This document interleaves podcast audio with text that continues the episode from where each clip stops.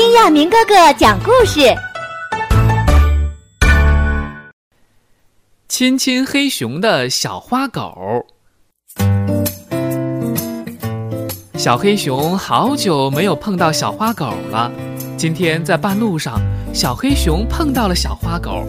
小黑熊和小花狗打过招呼以后，就准备赶自己的路了。可是不知道怎么了，今天小花狗对它是特别亲热。小花狗高兴地瞅着小黑熊，还几次把它叫做“我亲爱的肉骨头”。这是怎么回事儿啊？小黑熊有点糊涂了。后来小花狗提出，它想亲亲小黑熊。这事儿真让小黑熊纳闷了，这今天是怎么了？看在平时是好朋友的份上，小黑熊让小花狗亲了一下。可是小花狗亲了一下还不够，它提出再亲一下。这一下亲的真的太过分了，简直就是用舌头舔了。天哪！小黑熊突然明白了。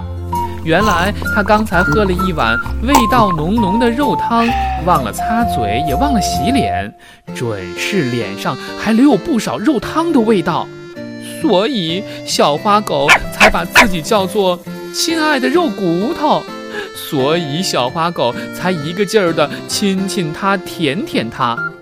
小黑熊赶快跑到小河边，好好的擦了擦嘴，洗了洗脸。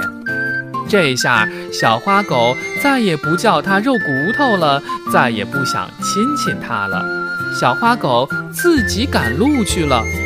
小黑熊一边赶路一边摇着脑袋说：“哦，我知道了，我以后吃完饭一定要好好的擦嘴、漱口、洗脸。”要不那些肉汤、鱼汤留在我脸上，小猫、小狗还好；要是有小苍蝇的话，就会围着我一直转了。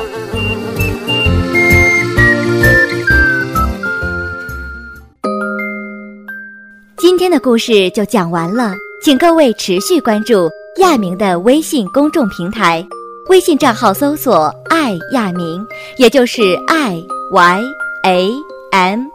I n g，每天一个小故事哟。